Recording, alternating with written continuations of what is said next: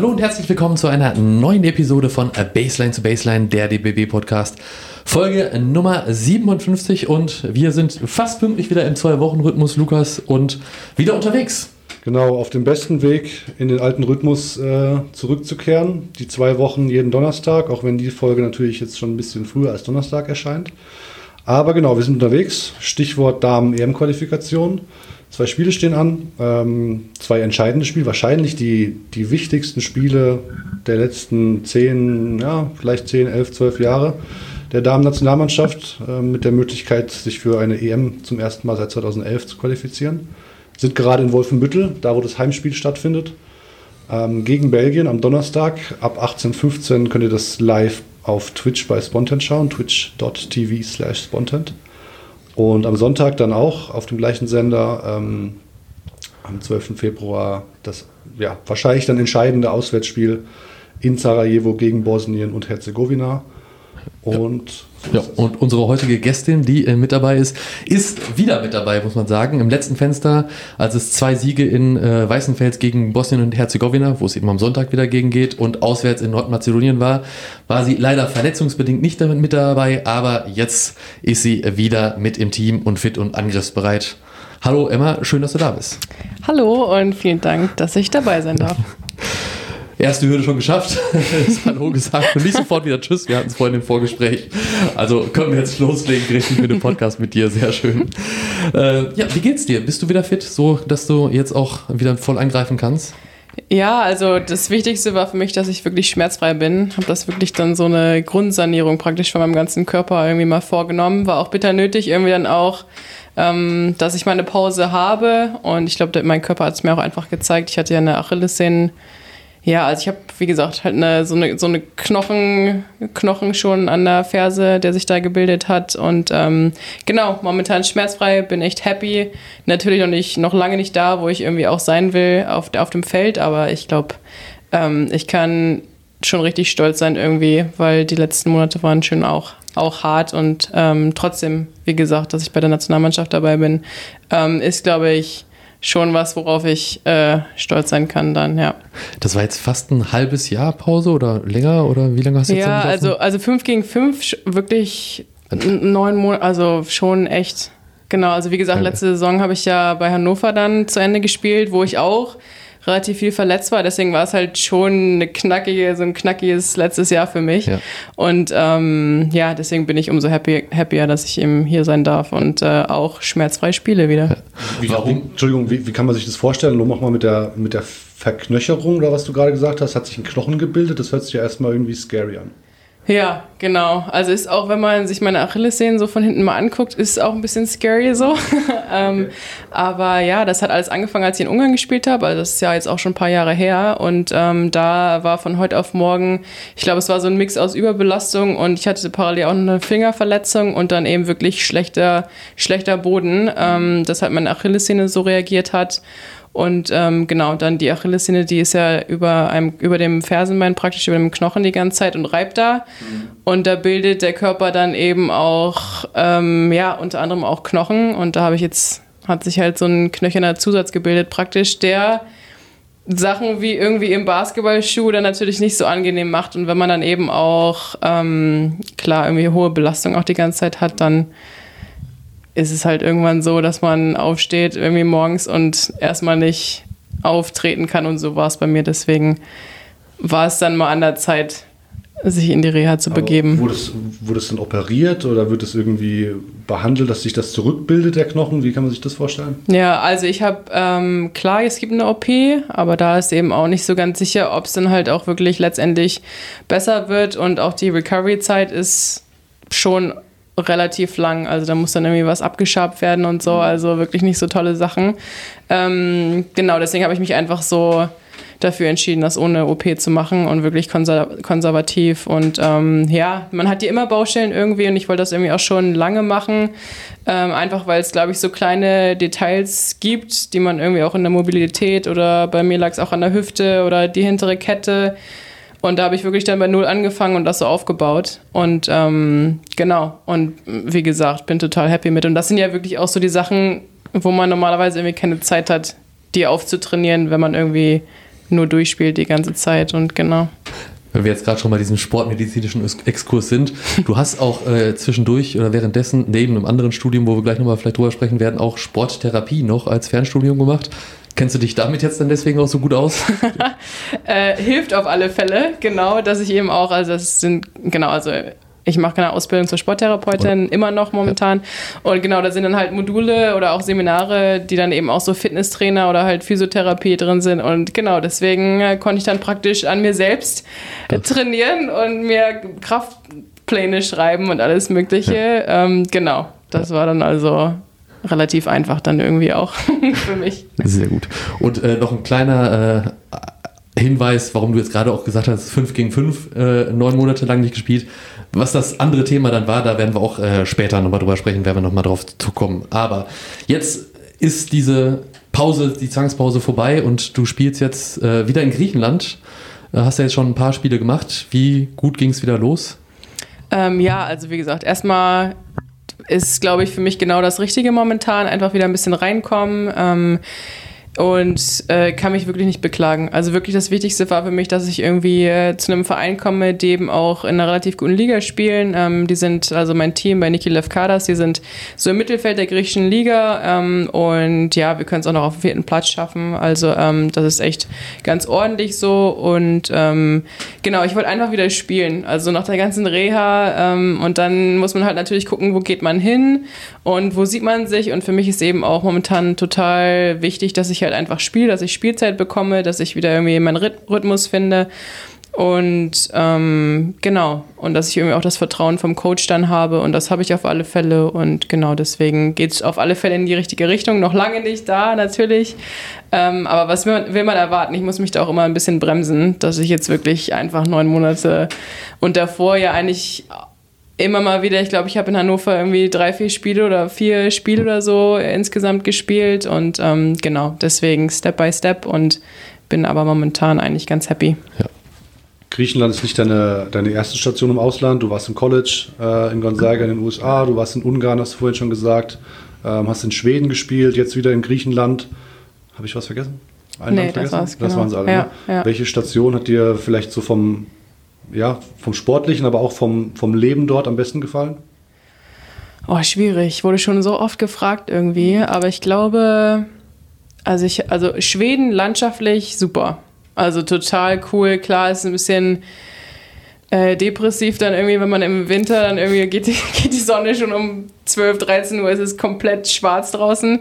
Das ist natürlich schon ein bisschen Umstellung gewesen, aber einfach landschaftlich von den Leuten, die sind total lässig, total outdoor Leute und ähm, das war, also ich habe die, wie gesagt, die Polarlichter gesehen und Hundeschlitten gefahren. Also einfach so hätte ich, glaube ich, nie im normalen Leben einfach so gemacht und wäre, ja, also deswegen einmaliges Erlebnis. Ähm, aber muss auch sagen, Athen so war richtig cool. Also einfach auch so vom, vom Team her, da hat es dann, klar, ich bin dann halt basketballisch hat es einfach nicht so gepasst, ähm, aber einfach die, die Stadt fand ich auch total cool. Also natürlich sehr viel Leben auch da drin und so, aber ähm, hat mir auf alle Fälle auch super gefallen. Mir wurde da aus, aus Griechenland irgendwann mal eine Geschichte zugetragen. Ich glaube von äh, unserem werten Kollegen Christoph Büker. Ich bin mir nicht ganz sicher, ob er es mir erzählt hat. Aber dass ihr ein Testspiel hattet gegen ähm, AEK Athen, auf jeden Fall einen anderen Athener, Athener Verein, bei Panathinaikos warst du, ne? Mm, genau, genau, ja. ja. Und ähm, vielleicht stimmt die Geschichte auch gar nicht, aber ihr habt wohl ein Testspiel gehabt gegen Athener Club mm. und ihr äh, musstet in neutraler Montur, in neutralen Klamotten anreisen, weil das irgendwie mit den Fans, äh, mit den Ultras der, des gegnerischen Teams zu, zu wild war. Wie ist das? Also ist, stimmt diese Geschichte oder ist ja, die wahr? Also da gibt es ja erstmal diese Rivalität mit Olympiakos dann halt noch. Ja, genau. Ja. Das heißt, äh, also auch, uns wurde direkt am Anfang auch gesagt, so bitte nicht in Panathinaikos Sachen rumlaufen. Ähm, weil Zack. es kann auch eventuell mal vorkommen, dass dann jemand mit einem Messer vor einem steht. Und da habe ich dann auch erstmal nur gedacht, so, okay, alles klar, äh, vermerkt. Ähm, aber ja, weil es einfach so eine krasse Rivalität ist dazwischen. Und ich meine, das sind beide Athena Clubs. Und ähm, genau, als wir wirklich auch da an, als wir da unser Auswärtsspiel praktisch hatten, ähm, sind wir auch mit Polizeischutz da angekommen und wurden auch reingeführt und also habe ich auch noch nie noch nie erlebt so. Der griechische Basketball ist irgendwie anders. In der vorletzten Folge hatte Dirk Bauermann ja irgendwas erzählt, wo ihm der, der Präsident eine Knarre auf den Tisch gelegt hatte. Ich glaube, das war auch in Griechenland, oder? Auch, ja. Wo sich später herausgestellt hat, dass er ein Mafiosi war und ich glaube, er sitzt im Gefängnis heute. ja, ich meine, wer Pyrotechnik in der Halle ja. anzünden kann. Ja, ja, wie, also wie war das von der Atmosphäre? Gut, Pyrotechnik, ich meine, das ist nicht so, glaube ich, nicht so geil, wenn man Basketball spielen muss in der Halle, wo sowas gezündet wird. Aber ist ja eine besonders emotionale Geschichte auch da, ne? bei, so einem, bei so einem Derby aufzulaufen. Ja, also ja, totaler Traditionsverein und die haben einfach auch Fans überall. Das heißt, wir, also einmal habe ich auch Eurocup, also ich habe mit denen halt Eurocup gespielt und da haben wir in Polen gespielt und da hatten wir einfach mehr äh, Fans als irgendwie dann die Pol das polnische Team. Und ähm, ist schon auf alle Fälle cool. Also man merkt das auf alle Fälle und aber klar, so es ist jetzt nicht unbedingt hilfreich, wenn man in einer kleineren Halle spielt und dann ist alles irgendwie vernebelt und man sieht den Korb nicht mehr. Mhm. Aber es ist trotzdem ein total spezielles Erlebnis, was ich auch nie vergessen werde, weil es auch, es, das war auch in einem Testspiel. Und ähm, also eigentlich total unwichtiges Spiel und dann kommen die Fans und zünden da Pyrotechnik an und man denkt sich einfach nur so, okay, alles klar, kann man mal machen. Kann äh, sich die Damen-Bundesliga hier noch eine Scheibe von abschneiden? Aber ähm, genau, also wie gesagt, war schon echt ein cooles, cooles Erlebnis. Gehen wir noch ein bisschen weiter zurück in deiner Karriere. Ähm, du hast äh, zu deinen Anfängen deiner Basketballlaufbahn laut Statistiken der WNBL 2011 59 Punkte aufgelegt in einem Spiel. Könnte gut sein, dass das immer noch der, der Weltrekord, hätte ich beinahe gesagt, der, der WNBL-Rekord ist. Ähm, ist es auch dein persönliches Career noch bis heute oder hast du die Marke irgendwann mal geknackt? Nee, also das ist wirklich bis heute der absolute Rekordwert. Mhm. Ähm, und ja, ich glaube, das war. Ich kann es gar nicht selber beschreiben. Ich kann mich da auch nicht mehr ganz genau so dran erinnern, mhm. ähm, aber ich glaube, an, an dem Tag hat es einfach auch, hat alles gepasst. Und ähm, ich bin normalerweise auch nicht, ich bin auch ein total Teamplayer. Das heißt, ich, ne, aber da war es dann wirklich so. Jeder, jeder Wurf hat, glaube ich, gesessen und ähm, ja, aber bis heute absoluter Rekordwert von mir. Wenn ich da richtig rechne, warst du zu der Zeit ja auch schon in der Bundesliga aktiv, weil mit 14 Jahren hast du dein DBBL, Damenbasketball-Bundesliga-Debüt begeben und das äh, war ja 2010. Also eigentlich mhm. vor diesem Punkterekord in der WNBL schon DBBL gespielt und ein Jahr zuvor sogar auch schon in der zweiten Liga mit 13. Ist ja auch irre. Also so jung schon in der höchsten Spielklasse in Deutschland zu spielen. Hast du damals schon realisiert, wie besonders das dann war? Äh, ich glaube nicht. Es war aber einfach, glaube ich, für mich schon Normalität irgendwie, weil ich mein ganzes Leben lang irgendwie immer mit Älteren gespielt habe. Aber also klar, natürlich war es auch was total Besonderes. Also ich war mit Abstand immer die Jüngste und dann ist auf einmal, habe ich auch immer mehr Verantwortung auf dem Feld bekommen. Und dann spiele ich auf einmal erste Liga und ähm, ja, ich wurde total gut. Klar muss man sich eben auch total irgendwie durchbeißen. Aber das Team hat mich super aufgenommen und wir hatten auch coole äh, Ausländer, die dann eben sich nicht irgendwie gedacht haben, okay, wir essen jetzt die Kleine hier auf dem Feld, sondern, oh, die kann auch ein bisschen spielen. Ähm, das kann echt ganz lustig werden. Und aber ja, genau, dann Doppelbelastung noch mit U17 damals noch, jetzt ja U18 WNBL. Ähm, da war schon einiges, nicht so viele freie Wochenende. Nur fürs Protokoll, das war dann bei der BG 89 Rotenburg-Schesel, die dann auch aufgestiegen sind mit dir von eben genau, von der ja. zweiten in die erste Liga. Ja, ne? Genau. genau. Äh, das, wann hast du denn angefangen, eigentlich Basketball zu spielen? Wenn du sagst, immer mit Älteren zusammen, wenn man jetzt mit 13 schon in der zweiten Bundesliga ist, ich meine, mit fünf? Oder? Also, ich sage immer, ich habe mit sechs angefangen. Okay. Und also ja, je nachdem, wie man das dann halt nennen will. Ne? Das war dann halt irgendwie mit einer damaligen Freundin, die hat mich halt gefragt, ähm, willst du mal mitkommen zu so einer AG oder keine Ahnung, das ja. wurde da irgendwie angeboten vom Verein und dann bin ich da mit und habe es wirklich nicht gemocht und habe gesagt so, nee, das muss jetzt nicht sein, habe mich dann aber nochmal überreden lassen, bin nochmal ein zweites Mal hingegangen und dann ging es schon ein bisschen, aber ähm, genau, also ja, und dann hat sich das immer halt so ein bisschen, ich glaube, als man dann halt irgendwie richtig Basketball gespielt hat, ne, ein bisschen später, aber ja. genau, das war so der erste Kontakt okay. mit sechs. Mhm. Trotzdem schneller Weg, ja. Mhm. Und dann wurde sie ja zu dieser Zeit auch klar, mit, wenn man so jung in die Bundesliga geht, auch die jüngste Spielerin, glaube ich, bis heute noch, das jüngste Debüt, schon ziemlich gehypt als eines der größten Basketballtalente. Hast du das denn so mitbekommen, dass dieser Hype dann da war und wie bist du damit umgegangen oder hast du es komplett ausgeblendet? Ja, ich glaube, ähm, ich bin da auch in einer Familie aufgewachsen. Also meine Eltern haben das schon echt gut gemacht. Also klar hat man dann irgendwie ab und zu mal den Hype mitbekommen. Ähm, aber ich hatte nie das Gefühl von Druck und das wurde mir auch immer von meinen Eltern genommen. Ähm, und genau deswegen, klar, auf alle Fälle halt mitbekommen.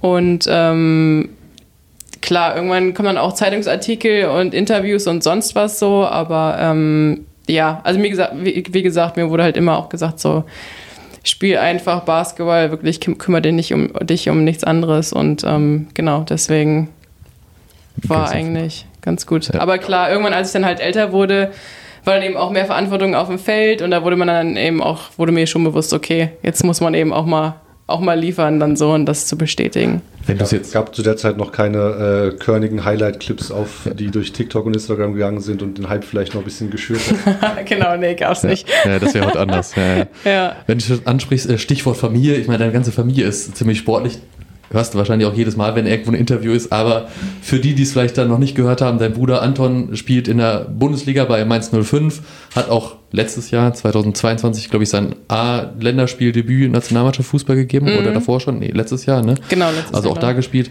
Deine Schwester Lotta äh, da in, in Weißenfels bei den äh, Gießer Lions MBC Halle. Äh, Weißenfels, Schrägstrich, diese neue Spielgemeinschaft, die da ist, wo wir auch das, das mhm. äh, Heimspiel ja zuletzt hatten im November, spielt er eben auch in der DBBL. Dein Vater ist äh, Sportmoderator bei Eurosport und Tennisexperte. Weiß nicht, hat er auch selber gespielt, Tennis oder spielt ja, irgendwie hoch? Also hat er auch Bundesliga hochklassig okay. gespielt, auch Fußball gespielt. Also.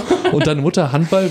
genau, stand äh, im Handball Tor und ähm, genau, aber es ist eher so unsere kreative aber äh, kreative Seite in der Familie. Ja. Aber auch ja, sehr sportlich. Aber also alle irgendwie in einem, in einem Leistungssport, Spitzensport mit drin. Äh, also scheint ja irgendwie in den Genen zu liegen, muss man da irgendwie sagen. Und Achtung, Wortspiel, habt ihr euch da alle irgendwie gegenseitig angestachelt?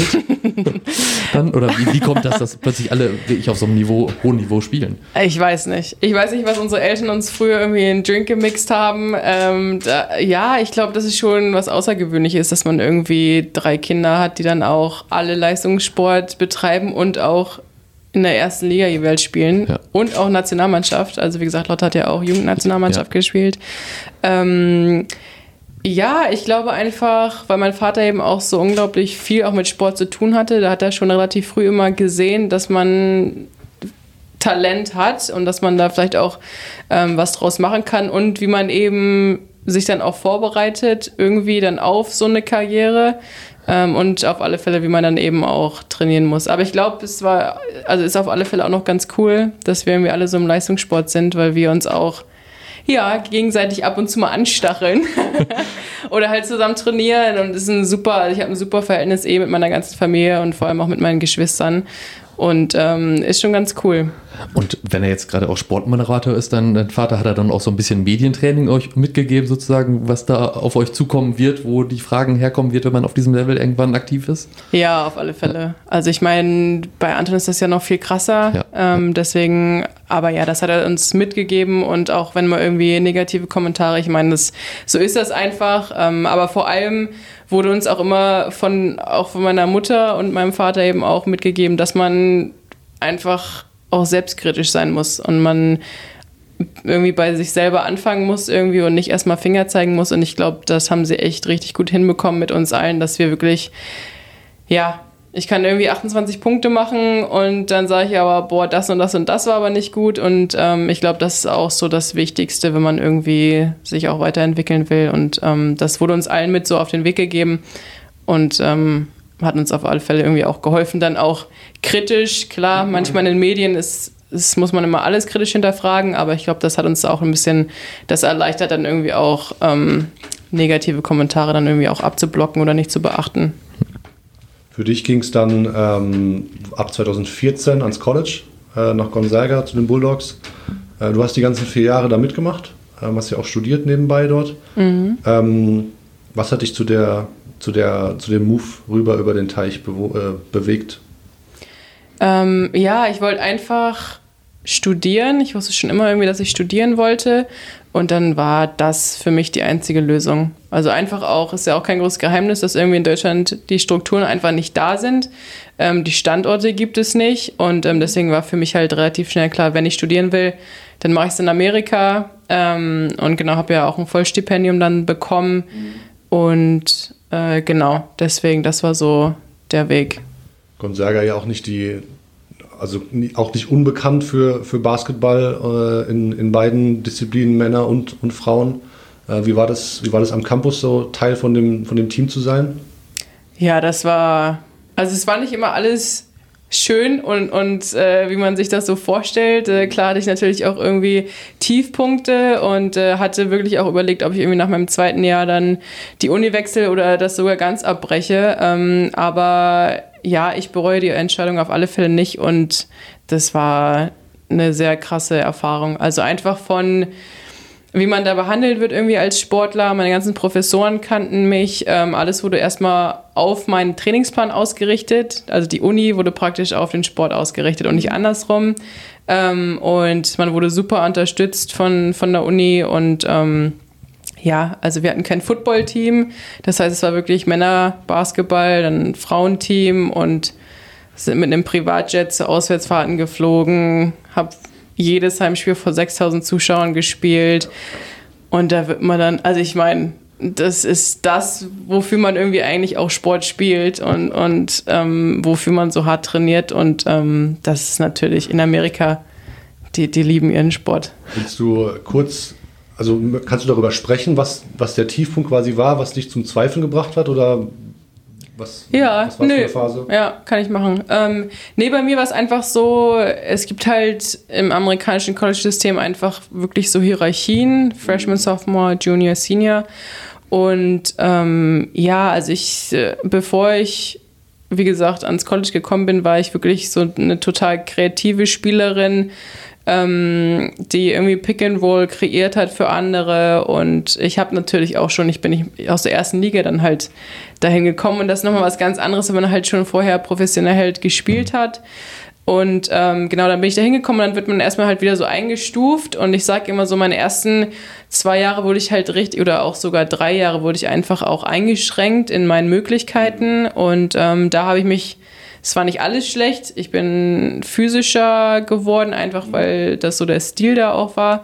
Ähm, aber dann, genau, und auch habe echt mich zu einem richtig guten Werfer auch entwickelt, so einfach weil ich die meiste Zeit in der Corner stand und, ja. und auf Pässe gewartet habe. So. Und, und deswegen sage ich auch immer irgendwie zu jeder Spielerin, die halt überlegt, ans College zu gehen, das, das muss schon passen dann irgendwie auch mhm. vom Spielstil, weil wirklich da gab es dann halt nicht mal nur mal kurz, ich, ich cut jetzt Backdoor. Mhm. Das, das war da absolutes Tabuthema, weil man wirklich so Spacing-Strukturen hatte. Ja. Und es war halt wirklich so, hier passen, dann zu Punkt B, zu Punkt C.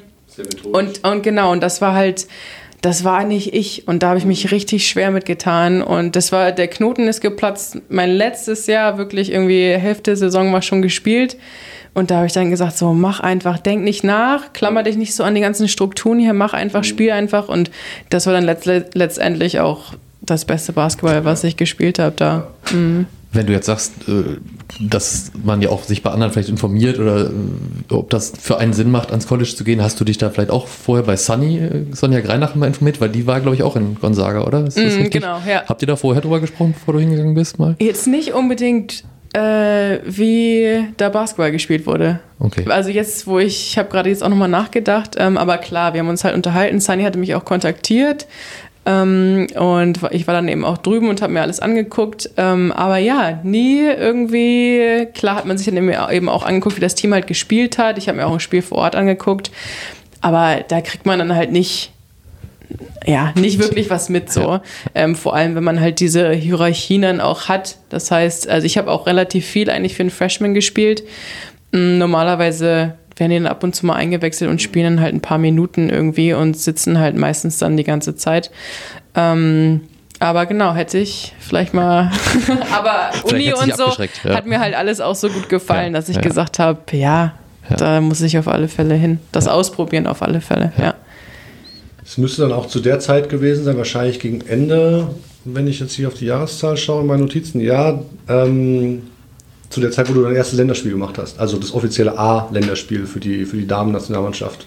Mhm. Ähm, das ist so eigentlich so die einzige kleine Rubrik, die wir in diesem äh, Podcast haben, dass wir Spielerinnen und Spieler nach ihrem ersten, also ehemalige wie Aktive, nach ihrem ersten Nationalmannschaft, äh, nach ihrem ersten Länderspiel fragen. Kannst du dich daran erinnern noch? Boah, ich weiß jetzt nicht, ob das ein offizielles Spiel war. War das in Kienbaum? Ja. ja.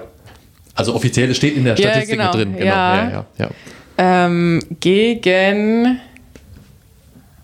Jetzt wird's, jetzt wird's schwer. Nicht Türkei. Nee. Das ist korrekt. ähm, oh, komm. Also es war ein Testspiel auf jeden Fall. Genau. Ja. Ähm, 81, 79 Sieg. Also. Sieg, okay. Ja, muss auf alle Fälle irgendwas Nahegelegenes sein, oder? Tatsächlich haben sie es nicht ganz so weit nach ja, Chiembaum gehabt. Weiß ich nicht. Wir haben es nicht ganz so weit nach Chiembaum gehabt, ja. Ähm, du hast sechs Punkte gemacht, laut dieser Statistik. Ja. Ähm, wir wollen dir mal vertrauen, am 28. Juli 2017 gegen Litauen. Ah, ja, ich hätte so Polen, Polen, ja. Litauen, ja, ja, okay. Mhm. Gut, nach dem Litauen. Nach, nach dem Jugendländerspiel frage ich, weil das wahrscheinlich. mein erstes, nee. Ich, ja. da. Wobei da, da kann ich mich an die EM erinnern. Und du aber auch als ziemlich junge Spielerin bei der U16 schon mit dabei. Ich weiß ja. nicht, da warst du auch, wie alt warst du dann da? Auch 14 oder? Ja, also früher gab es ja auch noch mal so, es gibt ja auch so eine U15. Genau. Genau, da war ich auch schon dabei, genau, Nordsee Cup, da war ich auch schon dabei. Ja. Genau. Aber und dann. Erinnerst du dich noch so, als du das erste Mal in Kontakt mit dem DBB quasi gekommen bist, als du erst mal irgendwie was mit dem Adler auf der Brust irgendwie gehabt hast oder so? War das irgendwie ja. Moment, an den du dich noch erinnern kannst? Das war Talente mit Perspektive. Naja. Oh ja, ja, klar. Und da war, ich weiß auch nicht mehr wo, Freiburg vielleicht, da hatten die ein Länderspiel, genau, da haben wir halt trainiert und dann den Damen zugeguckt. Ja, genau. Ja. Also als, als Teil des Perspektivteams, was genau. aus dieser Auswahlserie von Talente mit Perspektive stattfand. Die zwölf besten Spielerinnen und Spieler wurden dann immer zu einem Länderspiel eingeladen und da, das war dann Lehrgang. Ne? Genau, genau ja. ja. genau. Kommen wir äh, damit zur, bis zur aktuellen Situation. Äh, wir sind im Rahmen der EM-Qualifikation unterwegs. Ich habe vorhin so ein bisschen schon gesagt, es ist wahrscheinlich eins der oder die beiden wichtigsten Spiele ähm, der letzten Dekade ähm, gegen Belgien. Ich glaube, gegen Belgien könntet ihr den, könntet ihr das Ticket schon buchen? Ich glaube schon, ja. Wahrscheinlich, wenn ihr mit dem Sieg seid ihr, glaube ich, ja. sehr schwer wegzukriegen. Lass uns die Rechnerei wann anders ja. machen. Aber ähm, spürt man das hier auch so ein bisschen? Spürst du das auch, dass hier einfach wie viel auf dem Spiel steht, sage ich mal?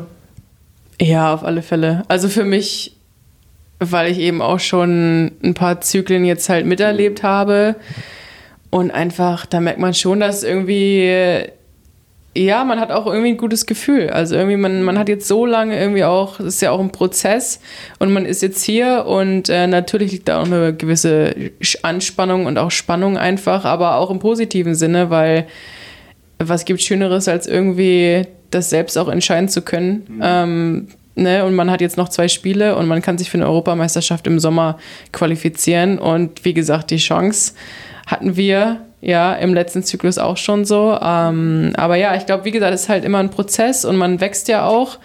Und das ist jetzt ja auch schon, das zieht sich ja auch immerhin so ein, so ein Quali-Fenster. Und ähm, ja, ich glaube auf alle Fälle, ich meine, wie gesagt, das ist wirklich das, wofür ein Athlet, ein Profisportler dann irgendwie auch lebt für diese Momente, mhm. sich halt qualifizieren zu können und dann eine Europameisterschaft zu spielen. Ja. Ähm, das Hinspiel habt ihr relativ hoch verloren in Belgien. Ähm, was ist dieses Mal anders? Oder was wird dieses Mal anders sein?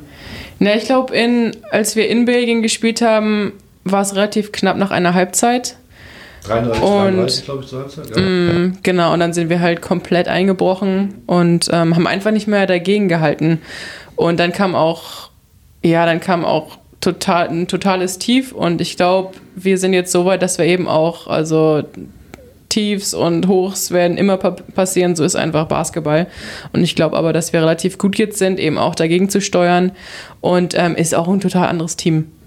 Also ich glaube, das kann man auch nicht mehr so vergleichen. Ähm, natürlich Belgien ist auch, haben sie auch weiterentwickelt und ähm, sind natürlich auch, ja, also Hammer, wie die sich entwickelt haben ähm, und spielen jedes große Turnier mit und so. Aber ich glaube, das kann man nicht mehr so ganz vergleichen. Und wie gesagt, ich glaube, wir sind auch total gewachsen, einfach ähm, was so Abläufe auf dem Feld angeht. Und ähm, genau. Also ist die Stimmung auch im Team so auf, Ja. auf Sieg, absolut. Ja, also auf alle Fälle, dass wir uns nicht verstecken müssen. Ja. Und ich glaube, das ist das in jedem Spiel. Also wir haben genug Basketballspiele geguckt, auch wenn es irgendwie haushohe Favoriten gibt oder keine Ahnung was, da geht immer was. Und ähm, wir wissen auf alle Fälle, dass wenn wir richtig gut spielen, ähm, dass wir die erstmal richtig ärgern können. Und natürlich glaubt man auch an Sieg. Ja. Also genau. Also ja.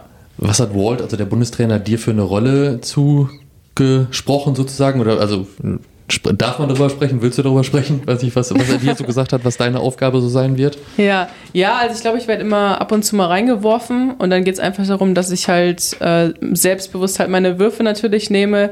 Ähm, ich bin eine starke Verteidigerin, dass ich halt deren Guards auch aus dem Spiel nehme. Ähm, aber ja, ich glaube, für mich ist halt wirklich, ähm, ich bin noch in einer relativ, ja, also ich werd, ich rechne jetzt nicht damit, dass ich viel, viel spiele, so einfach, weil, wie gesagt, ich bin einfach froh, dass ich irgendwie jetzt hier dabei bin und auch dem Team so weiterhelfen kann. Ähm, aber ja, ich glaube einfach so die Kleinigkeiten, ähm, auch irgendwie, dass ich halt, ich bringe immer Energie auf dem Feld und das dann einfach irgendwie, auch wenn es mal nicht so läuft, dass ich dann halt diejenige bin, die, die dann eben auch ähm, durch ihre Aktion dann eben auch irgendwie das Team dann mitreißt. Und ähm, genau. Und jetzt grundsätzlich, ich meine, du hast ja viele Trainer gehabt äh, in deiner Laufbahn in den USA, in Schweden, Ungarn, was weiß ich.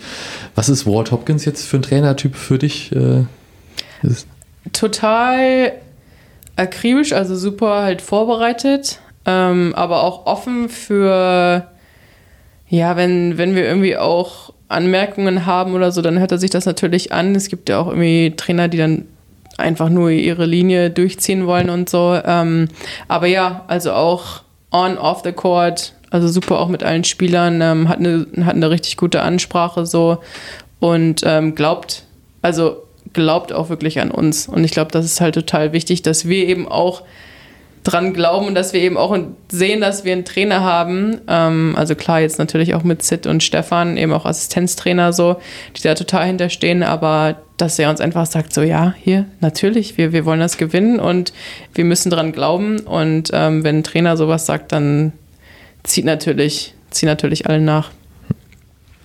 Am Sonntag kommt dann das, äh, ja, das nächste große entscheidende Spiel ähm, auf dem Weg dann hoffentlich zur, zur Eurobasket.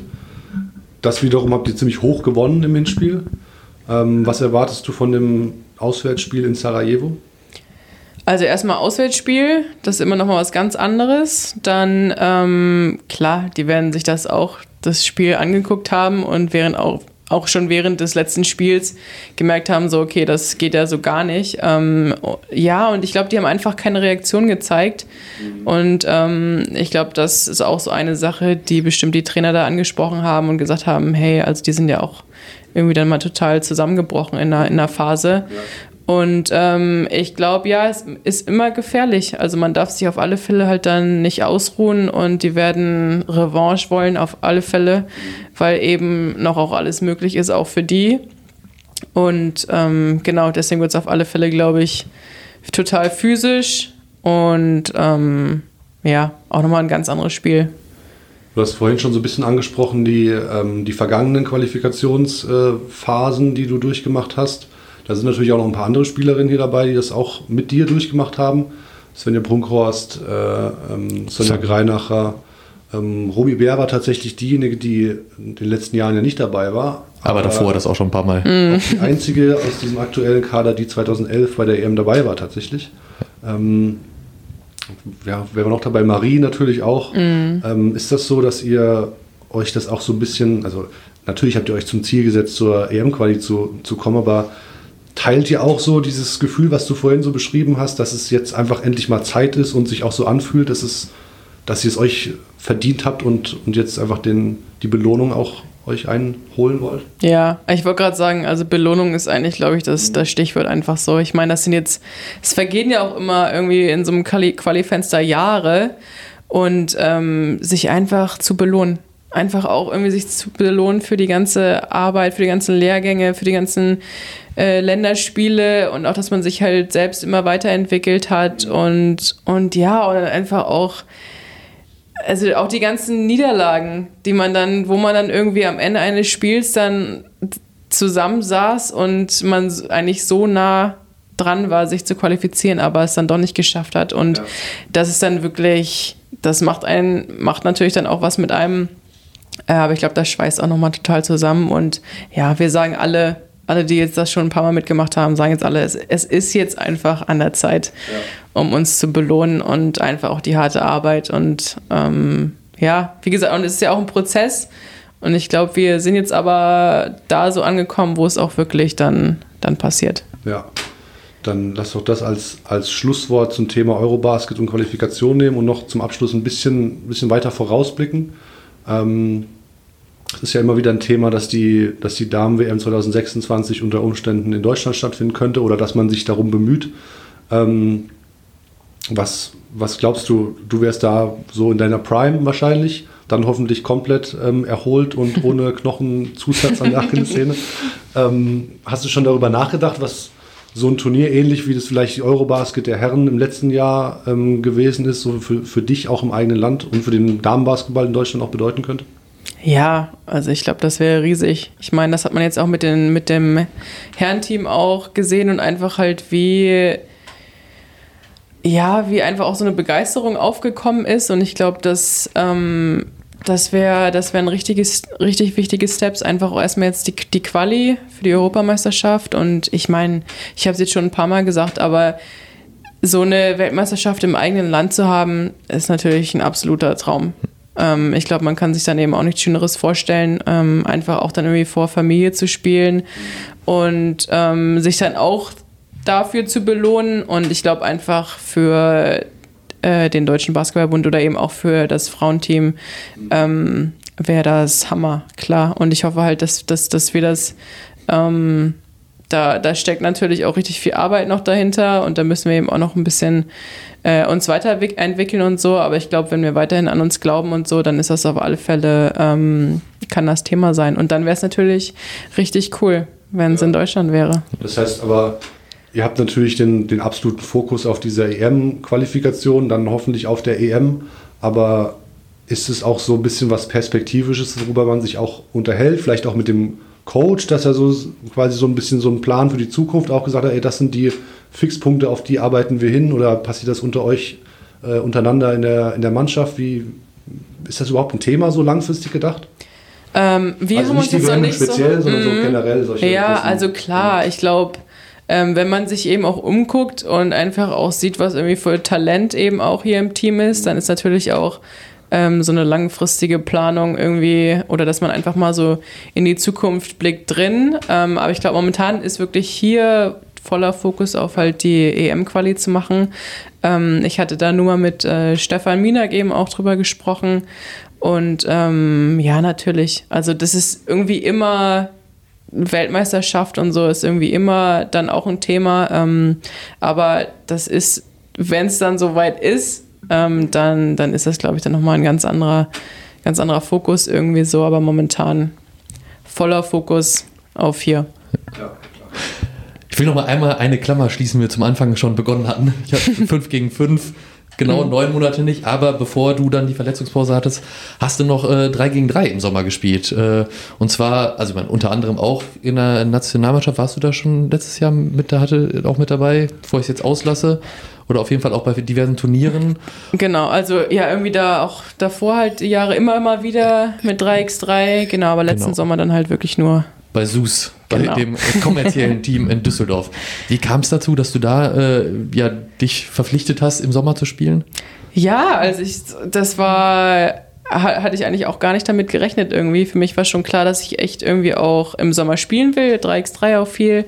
Und ähm, dann kam das auch halt über den DBB. Ähm, die hatten dann halt gefragt, so hier, wir hatten halt ein paar Spielerinnen, die eben auch in diesem Perspektivkader drin sind von 3x3. Ähm, und ich glaube, ja, der Deutsche Basketballbund ähm, wollte eben auch einfach, dass wir relativ viele Spieler eben auch auf hohem Niveau haben, dann eben auch in der Women's Series. Und ähm, genau, dann wurde ich halt gefragt, ob ich mir das vorstellen könnte. Da war es noch irgendwie gar nicht richtig geplant alles. Und dann habe ich gesagt, klar, habe ich da richtig äh, Lust drauf. Und dann hat sich das nach und nach so entwickelt. Und genau, dann war das natürlich auch ja, von heute auf morgen so ein Projekt. Irgendwie klar war da schon Planung drin, aber ähm, ja, das hat, wie gesagt, war eine, war eine coole Erfahrung. Ja. Insofern ja auch interessant, weil es so eine deutsch-japanische Kooperation ist und da kommt auch irgendwie der Name Sus dann her oder wie, wie, wie, wie genau ist das? Ja, genau. Also ehrlich gesagt, also äh, ehrlich gesagt bin ich mir immer noch nicht ganz sicher, aber Sus ist auf alle Fälle halt dass halt, dass halt die Menschen halt zusammengebracht werden so.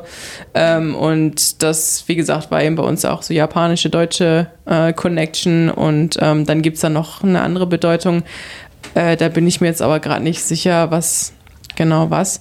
Aber ähm, genau, deswegen, das war also kult, so eine kulturelle Erfahrung auch auf alle Fälle. Ja. Mhm. Und spannend, das Geld hattest du, ich habe dich vor, vorher schon einmal gefragt, das kam von einer der Spielerinnen aus Japan, um dieses Team auch mitzufinanzieren. Ja, ja. genau. Also ja. erstmal, das ist Wahnsinn, was man, wenn man äh, ein kommerzielles Team anmeldet in der Women's Series zahlen muss, das sind glaube ich 250.000 okay. schon mal. Und ähm, ja, Startgebühr. Ohne alles, ja. Und ähm, genau, und da ist, glaube ich, aber auch in Japan irgendwie schon ein Markt für irgendwie oder einfach auch so Sponsoren, die da halt ja. gewillt sind, dann da irgendwie mal in so ein neues Projekt äh, zu investieren. Und ähm, genau, das, der, der Fokus lag auch darauf, dass man irgendwie halt ähm, Kinder und vor allem eben auch Mädchen dazu bringt, dann eben auch so in Kontakt mit dem Basketball, Street Basketball 3x3 ähm, zu bringen. Und ähm, ich glaube, da sind auch ganz viele drauf angesprungen. Und ähm, genau, aber ist schon eine ordentliche Summe. Auf jeden Fall cooles, cooles Trikotdesign. Ja, Farben, ja. Farben von total Schneis cool. War, ja. slick. Ja. Das, das stimmt. Ja, nee, das war cool. Coole Trainingssachen haben wir auch bekommen. Aus, das war, war schon. Wart ihr auch gut. drüben? Wart ihr dann auch mal in Japan? Habt ihr irgendwie mit denen zusammen trainiert? Oder nee, war eigentlich an? auch geplant. Okay. Aber dann war eben auch so von, der, von den Turnieren, wir haben dann ja fast wir sind auch ein bisschen später eingestiegen und haben dann eben auch relativ viele Turniere halt gespielt. Und dann hat sich das nicht so angeboten, weil halt die meisten noch zum Schluss äh, dann irgendwie doch in Europa waren oder halt Kanada und dann dann irgendwie nochmal kurz nach Japan fliegen. Ähm, um dann halt irgendwie wieder in Europa zu spielen. Ja, das war dann einfach so logist logistisch, hat es einfach keinen Sinn gemacht. Und ähm, aber ja, also deswegen, ähm, das wäre auf alle Fälle halt auch nochmal cool. Vielleicht kriegt man das ja irgendwie nochmal irgendwie hin, weil ähm, Genau, das gehört natürlich, glaube ich, dann auch so einer, zu so einer kulturellen. Haben wir natürlich auch mitbekommen, so kulturelle, ähm, ja, einfach, ne, wie, wie die sich halt irgendwie, wie deren Alltag so aussieht und so. Es wäre halt nochmal cool gewesen, das dann wirklich ja. so live mitzubekommen. Ich meine, Düsseldorf passt ja, das ist ja, glaube ich, mit einer der größten japanischen Communities in Europa in der Stadt. Da also ja.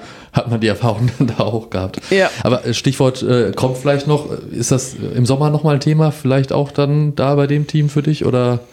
Ähm, ist, glaube ich, soll nochmal stattfinden. Für mich nicht. Ähm, einfach, ja, also ich glaube, ich, ich orientiere mich da halt einfach anders. Ähm, sind dann eben auch noch so ein paar Sachen vorgefallen, ähm, aber ja, will da auch überhaupt keinem irgendwie einen Vorwurf machen oder so. Ähm, aber genau, ist auch, glaube ich, auf alle Fälle halt in Planung. Ähm, und genau, ich äh, kriege dann hoffentlich ähm, die Chance, vielleicht dann auch nochmal für Deutschland zu spielen. Das auch nochmal wäre ganz cool. Matthias, Anstatt irgendwie, ne? Genau, anstatt dann irgendwie immer gegen Deutschland zu spielen. Ja.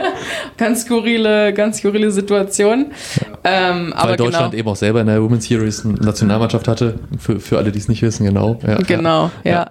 Ähm, nee, aber ist auf alle Fälle, glaube ich, geplant, das SUS-Projekt weiterzuführen, ohne mich. Ähm, aber ja, ich werde auf alle Fälle halt 3x3 dranbleiben und auch spielen. Vielleicht der Vollständigkeit halber, Amma Deckbeon hat ja da auch genau. mitgespielt, vielleicht ist die ja noch, noch auch wieder dabei. Wir müssen wir das selber mal fragen. genau. Ähm, ja, Matthias Weber haben wir schon angesprochen, der wird wahrscheinlich dann nochmal anklopfen, weil wir wissen, dass er uns hier zuhört. Ja. Ähm, der 3x3-Disziplinbeauftragte. genau, was, du hast äh, so ein bisschen das Studium auch schon angerissen vorhin. Äh, Psychologie hast du studiert und diese sporttherapeutische Ausbildung machst du gerade. Mhm. Ähm, das hört sich eigentlich nach einer Karriere im Basketball an, nach der Karriere, oder? Ja, eigentlich immer, ja, eigentlich schon. Ähm, ich lasse mir aber das eigentlich echt noch offen. Aber ähm, ja, also ich meine, das ist praktisch so, mein ganzes Leben habe ich Sport gemacht im Leistungssport und ähm, ich glaube, da ist man irgendwie trotzdem immer noch so ein bisschen verbunden. Ähm, aber ja, also Psychologie finde ich total interessant und dann natürlich auch, weil ich jeden Tag Sport mache und im Leistungssport halt tätig bin, liegt das nahe und ich finde einfach cool, dass man das eben auch super kombinieren kann. Also ich meine, das kann man auch, es wird immer populärer, auch jetzt hier in Deutschland, eben auch so im, im Alltag, in anderen Jobs, ähm, vor allem halt so die Psycholo psychologische Seite. Und ähm, aber ja, in meiner Ausbildung sind eben auch so Ernährung äh, ist da mit drin, Physiotherapie, Fitnesstrainer. Also sind wirklich so ein paar Sachen, ähm, wo ich dann eben auch hingehen könnte. Auch irgendwie in einer Reha-Klinik oder so zu arbeiten wäre auf alle Fälle cool. Mal schauen. Da bis dahin dauert es hoffentlich noch sehr lange, hoffentlich noch genau. sehr viele EM- und WM-Teilnahmen. Also war nur mal so ein kleiner Ausblick, weil, genau, weil du es ja, ja als Studium hast. Genau. Äh, wir versuchen jetzt mal noch eine kleine neue Rubrik zum Abschluss einzuführen. Vielleicht haben wir dann mal auf Dauer eine zweite Rubrik. Das so ein paar Entweder-Oder-Fragen zum Abschluss. Kennt man sicherlich. Gab es heute auch bei, bei einem Shooting genau. von, von unserem neuen Partner Kellogg's ein ähnliches Thema. Moment, das ist der neue Frühstückspartner, offizieller genau. Frühstückspartner. Den, den haben wir jetzt auch beim DBB. ja, ne? Damit ist er genannt. Ähm, fang einfach mal kurz an an. Es geht ganz, ganz schnelle Antworten, intuitiv. Ja. 3x3 oder 5 gegen 5? Ah, 5 gegen 5. Darauf äh, Bezug, ne, also darauf aufbauend, aber vielleicht ein bisschen schwieriger. Olympiateilnahme im 3x3 oder 5 gegen 5 WM im eigenen Land? Olympia. Winter in Schweden oder Sommer in Griechenland? Sommer in Griechenland. Das hat Ama gestern noch anders also wir haben sie nicht nach Sommer in Griechenland, beziehungsweise wir hatten diese Fragerunde auf Insta. Und ja. sie wurde auch äh, gefragt, was war die Frage?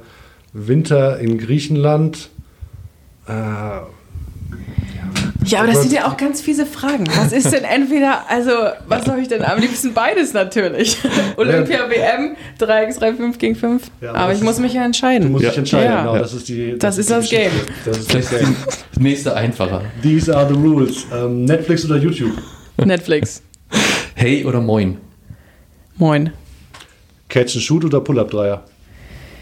Pull-Up-Dreier. TikTok oder Instagram? Äh, Instagram. Podcasts oder Musik hören? Musik hören.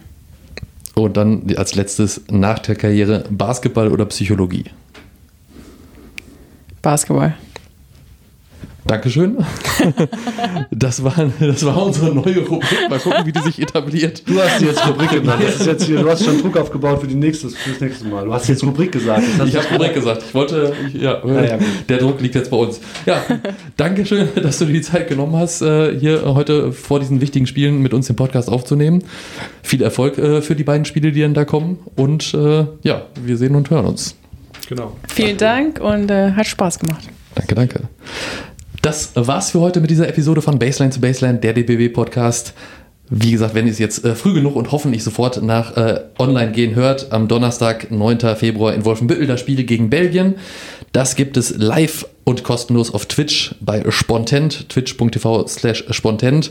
Die Übertragung beginnt ab 19.15 und den Link findet ihr unter anderem nochmal auch in den Social Media Kanälen vom DBB, Instagram, Facebook und natürlich auf basketball-bund.de. Und das Auswärtsspiel am Sonntag dann natürlich auch live bei Twitch. Da ist es allerdings der Kanal äh, spontent-3 wie 3, also twitch.tv äh, spontent-3. Da wird es wahrscheinlich um 19.15 Uhr losgehen, Spielbeginn um 20 Uhr.